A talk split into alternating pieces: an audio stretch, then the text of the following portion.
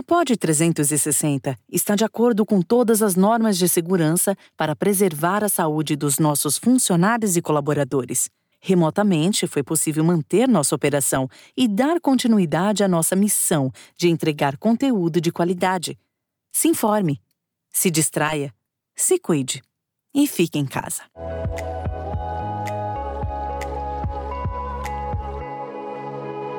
O Cor cuidando de você.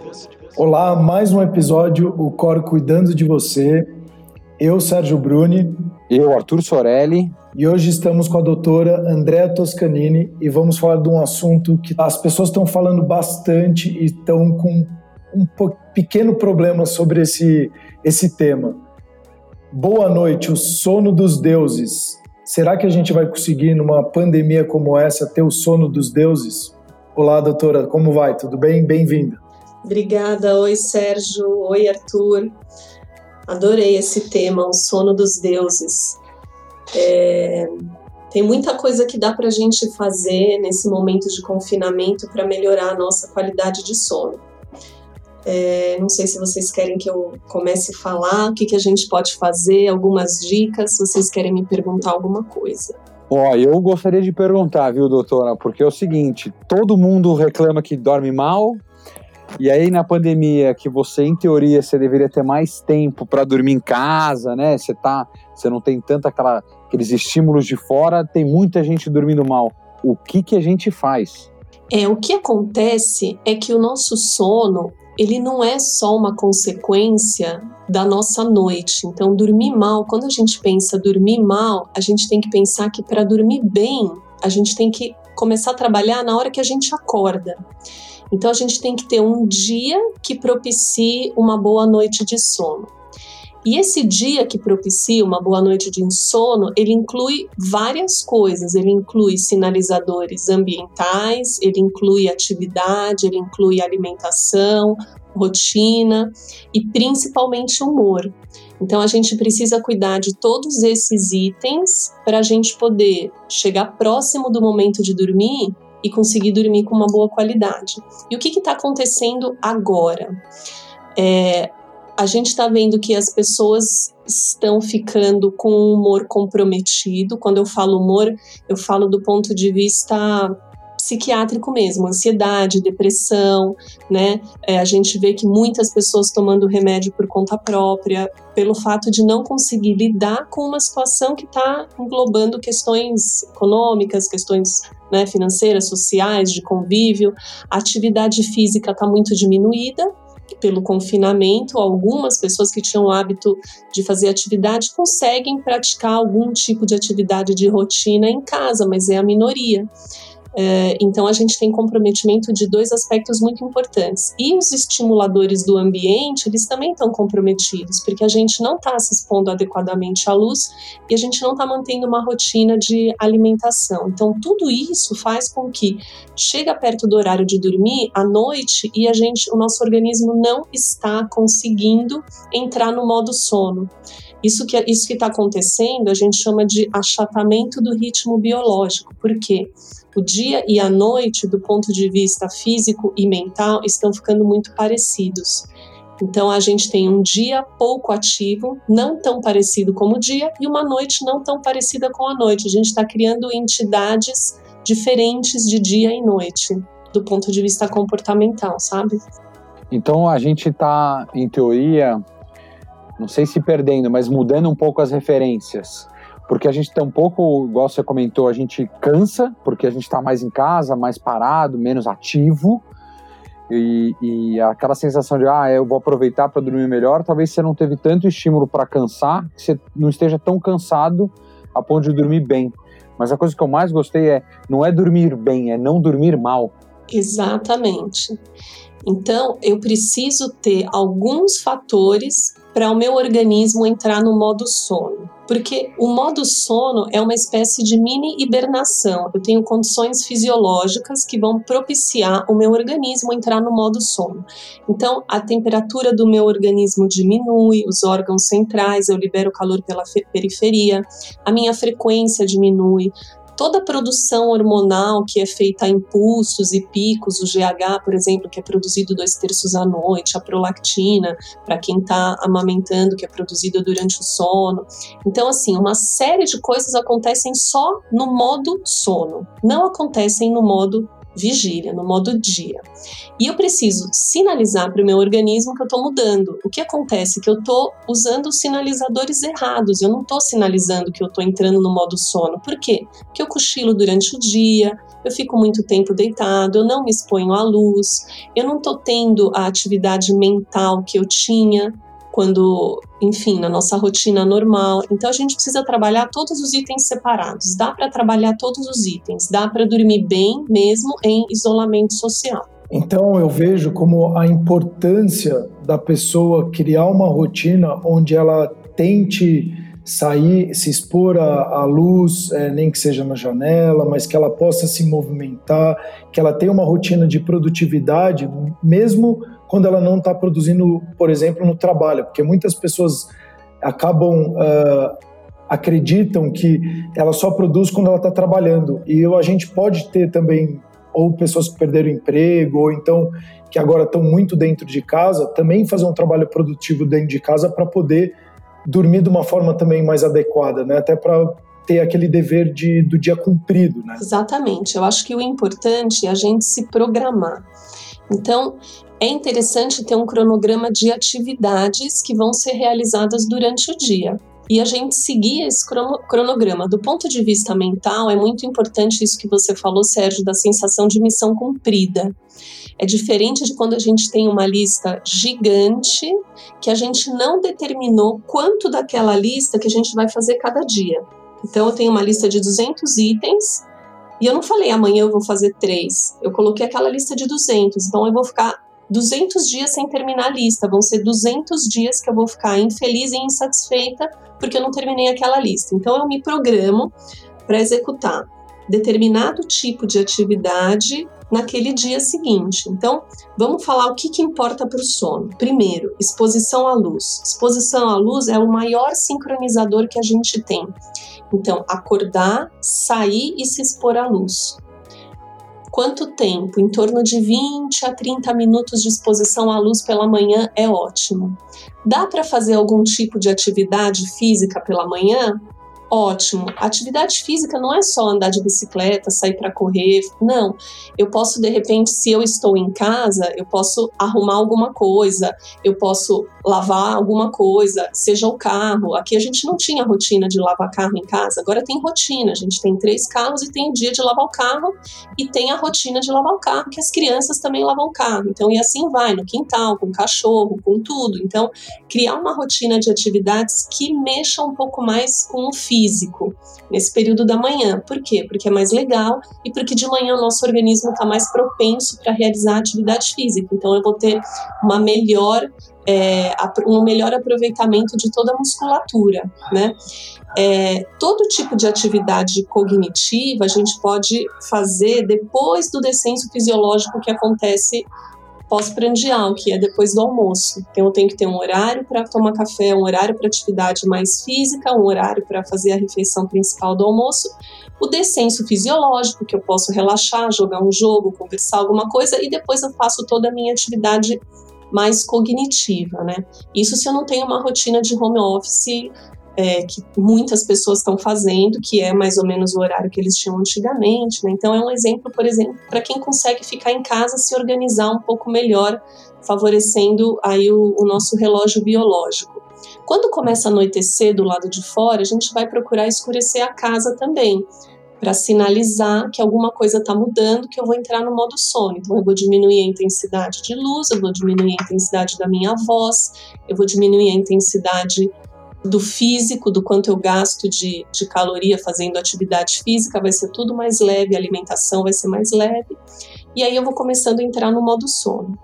O que, que é muito legal que a gente orienta é o, o ritual do sono. O ritual do sono é, é a gente reservar meia hora antes do horário que a gente se propõe a dormir para fazer um ritualzinho de atividades que vão me levar a dormir. Então, elas podem começar, por exemplo, com um banho quente ou uma leitura sempre em livro, ou aqueles Kindle, né? Não, a gente não pode ler no celular, não pode ler no iPad, nada que emita a luz azul. É, depois da leitura, a gente pode tomar um chá, desde que não seja um chá psicoestimulante, uma conversa, ir tranquilizando, ir desacelerando e deitar na cama só com sono. Então, a, a coisa mais importante é sempre deitar com sono. Nunca deitar na cama porque eu costumava deitar essa hora, então agora eu vou deitar a mesma hora para ver se o sono vem. O sono vem e quando ele vier você vai para a cama. O horário de acordar é fixo. Por mais que a gente tenha possibilidade, disponibilidade, ah, eu sonhei que eu ia acordar 10 da manhã todo dia, não, acorda sempre no mesmo horário, 7, 7 e meia, 8. Por quê? Porque o horário que eu acordo é o que vai gerar toda a pressão de sono para minha hora de dormir. Então, se eu acordo às 10 da manhã, eu não vou conseguir dormir às 10 da noite como eu dormia antes. Então, a gente precisa manter esses horários. É, isso também é importante porque vai deixar a gente sincronizado com o ciclo claro e escuro, com as 24 horas do dia. Não vai fazer com que a gente atrase a nossa fase de sono. E é muito interessante você falar isso, porque e, e obrigado por compartilhar, porque a vida inteira eu escuto e eu pensei que a, a preocupação era nossa, que horas eu vou dormir. Mas de fato, se você começa a se regrar a que horas você vai acordar, define todo o seu dia e, consequentemente, a hora que você dorme, né? Muito interessante esse pensamento. Agora, do, doutora, uma dúvida que eu sempre tive, e eu vou confessar que eu nunca pesquisei, então agora que eu vou aproveitar, que eu acho que muita gente deve ter a mesma. Por que, que quando dá aquelas, sei lá, 5, entre 5 e 6, 6 e meia da tarde, parece que dá um pico de sono, de uma preguiça, de uma canseira, e de repente passa isso? Sabe? Aquele. Parece que é um intervalo, não sei se a, a vocês aqui têm, mas talvez você que está ouvindo a gente tenha passado por isso. Parece que dá uma, um sono gigantesco na, naquele fim de tarde e depois dá uma passada até chegar a hora realmente de dormir. É, então, Arthur, tem muitas coisas interessantes a respeito disso, né? A primeira coisa é que, assim, é, cada um tem o seu relógio biológico, né? Então, Cada um tem um horário do que a gente chama de descenso biológico, que na maioria das pessoas acontece depois do almoço. Né? Então, mais ou menos por volta da uma, duas da tarde tem esse descenso fisiológico. Quem é um pouco mais vespertino, ele vai ter esse descenso um pouco mais tarde.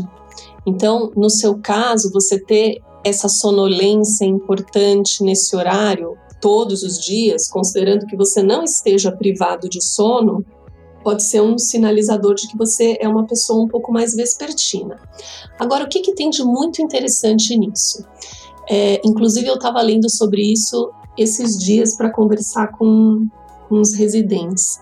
É, a, antes da Revolução Industrial, o homem ele tinha um sono polifásico. E quando eu falo isso, eu não estou falando de mil anos atrás. Eu estou falando de menos de 200 anos atrás. O homem tinha um sono polifásico. Esse sono polifásico ele era muito regrado pela luminosidade do dia e da noite. Né? Então, quando começava a anoitecer, muito raro, depois das oito da noite, alguém ainda está acordado, porque já tinha, já tinha tido um bom tempo de escuro, então as pessoas costumavam dormir mais cedo. Costumavam acordar mais cedo existia um ou dois cochilos no meio da tarde. E isso aconteceu durante milhares de anos. Quando, quando a gente inventou a luz, a gente resolveu que era dono do ritmo do planeta. Então, a, é claríssimo nos trabalhos, a partir do momento que surgiu a luz, o homem atrasou o horário de dormir e cortou o cochilo. Por quê? Porque toda essa revolução industrial veio com uma ideia de progresso e produtividade. Ou seja, eu não posso perder tempo dormindo, eu tenho que trabalhar. E aí começaram os turnos, as fábricas, e aí vieram todos os problemas de trabalhador noturno, trabalhador em turno, atraso de fase. Então a gente começou a mexer muito com o ambiente e o comportamento, porém, o nosso DNA não muda em 100 anos. Então, o que, que acontece? A gente ainda briga internamente com a nossa biologia nessa questão dos cochilos. Algumas pessoas têm esse traço do, do cochilo muito forte. Algumas pessoas já estão mais adaptadas ao, não cochilo. Eu, por exemplo, que sou argentina e quando eu vou para lá eu vejo a minha família do interior, todos fazem a siesta. Então a cidade fecha da umas quatro da tarde. Então, em mim é uma coisa muito forte a siesta, mas não no meu marido, que ele é nordestino. Então, assim, isso é muito individual, o horário, e pode ter relação com essa questão que a gente traz, hereditária, pode ter relação com o nosso descenso fisiológico, e aí o horário vai variar em função do cronotipo de cada um e pode ter relação com privação de sono, que também é o grande mal da sociedade. É o grande mal a gente achar bonito dormir pouco, achar que eu tenho um paciente que uma vez ele falou para mim: "Eu sou um organismo desenvolvido porque eu durmo cinco horas e fico super bem".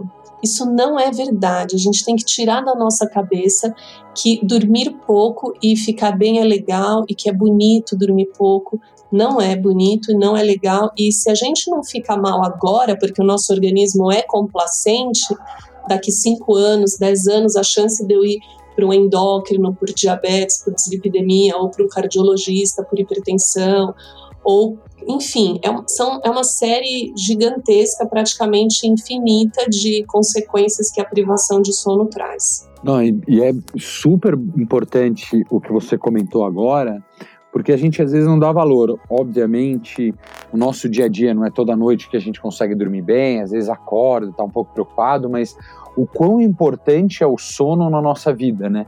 Talvez eh, no curto prazo a gente perceba muito mais só o cansaço físico do outro dia que a gente acordou, ah, de uma noite mal dormida, mas a longo prazo, o quanto impacta é, é, na vida, né, igual você comentou, endócrino, cardiologista, enfim, a, tudo que pode impactar a nossa vida no médio e longo prazo pelo sono.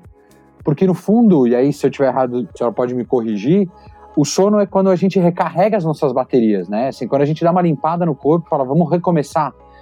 Posso considerar isso? Pode, pode considerar. É, no sono, durante o dia, o nosso organismo ele faz uma série de reações químicas. A gente é química, né?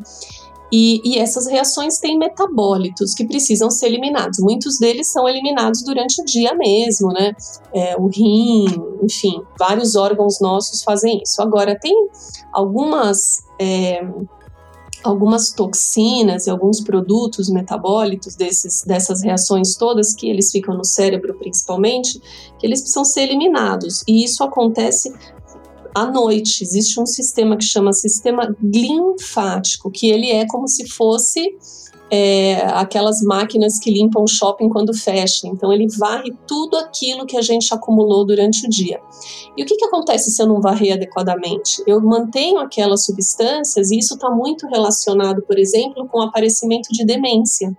Então a gente sabe que algumas sinucleopatias elas estão relacionadas com uh, beta-amiloide, com outras substâncias que, que ficam como toxinas, são tóxicas. Então a gente precisa dormir para isso, a gente precisa dormir, porque durante o sono a gente economiza energia, porque a gente entra num hipometabolismo, então eu economizo energia e essa energia que eu economizo eu gasto no dia seguinte. Outra coisa muito legal do sono, que, que nem era uma área e não é uma área minha do conhecimento, mas que eu andei estudando um pouco, é a respeito do envelhecimento. Então, assim, o sono principalmente envelhecimento da pele, né? O sono ele acelera o envelhecimento natural da pele. A gente tem o envelhecimento externo, né, que é a exposição a sol, poluentes, nicotina, tudo isso, e a gente tem o envelhecimento da própria célula, né? E aí a privação de sono ela acelera o envelhecimento é, o nosso envelhecimento. Então, a nossa não é só a nossa aparência, o nosso organismo mesmo, ele envelhece mais rápido se a gente dorme menos. E isso é uma coisa que a gente pode especular, por exemplo, que acontece muito com o idoso. O idoso não consegue mais dormir tanto. Uma criança dorme muito mais do que um idoso. Então, o que, que acontece? Pode ser que seja é, um mecanismo que o nosso organismo encontra realmente para para a gente entrar numa apoptose global, né? A ausência de sono. Entendi. É que eu estou aqui pensando, O que, que a gente pode, então, dado o cenário que a gente está hoje de, de pandemia, todo mundo em quarentena, que tipo de dica a gente pode dar para as pessoas? Assim, dicas simples que a gente consegue executar para a gente dormir melhor, mesmo com, com todo esse sentimento de essa angústia, essas incertezas, mas o que, que a gente poderia fazer que a gente tem dentro de casa, que está ao nosso alcance, para quem está ouvindo a gente conseguir olhar e falar: não, hoje eu vou, vou dormir melhor? exposição à luz, rotina, não procrastinar as coisas que a gente tem para fazer. Porque o que, que acontece? Na hora que a gente deita, pensamentos invadem a nossa cabeça e esses pensamentos estimulam o estado alerta. Então, se a gente conseguir durante o dia ir resolvendo tudo aquilo que a gente já sabe que na hora que deitar vai acender na cabeça é maravilhoso. Para isso, a gente tem um caderno de atividades. Diminui a exposição aos eletrônicos à medida que vai anoitecendo, então evitar celular, televisão, tablet, todo tipo de aparelho que possa emitir luz azul quando anoitecer. Não usar psicoestimulantes no final do dia. Café, chá preto, chá mate, chá verde, uh, chá de camomila, de gengibre, Coca-Cola, chocolate. É, e procurar no período da manhã fazer mais atividade física, gastar mais energia no período da manhã. Então, para você que acha que não tem saída, tem umas saídas muito boas, né? Então, pode até inverter alguns trabalhos, se como hoje a gente tem alguma flexibilidade maior de horário, colocar então a faxina da casa no período da manhã, poder fazer esse lado mais braçal na parte da manhã, depois você vai se programando para o trabalho, quem estiver trabalhando. Então, assim, dá para fazer coisas legais. Inclusive, tem que fazer, né, doutora? Porque, é, como você falou, a questão do, da procrastinação é, é fundamental. Então, tira essas coisas da frente, arruma sua cama, toma o seu banho, vai fazendo as pequenas tarefas, que isso vai te também dando muito ânimo para começar a completar as mais complexas, né? Exatamente. Exposição à luz, atividade, rotina e resolver os problemas que a gente consegue resolver. Higiene do sono é fundamental. Perfeito. A gente está chegando na, aqui no finalzinho, então para você que está escutando e gostou, compartilha com amigos, familiares. A gente tem recebido muita solicitação e as pessoas uh, que a gente tem ajudado muita gente, então compartilha com quem você conhece, quem você acha que precise. Baixa o nosso aplicativo, está na Google Play ou na Apple Store. E agradecer muito a doutora Andrea Toscanini pela conversa. Espero que a gente tenha ajudado em alguma coisa uh, ou o sono de você e que você possa dormir melhor.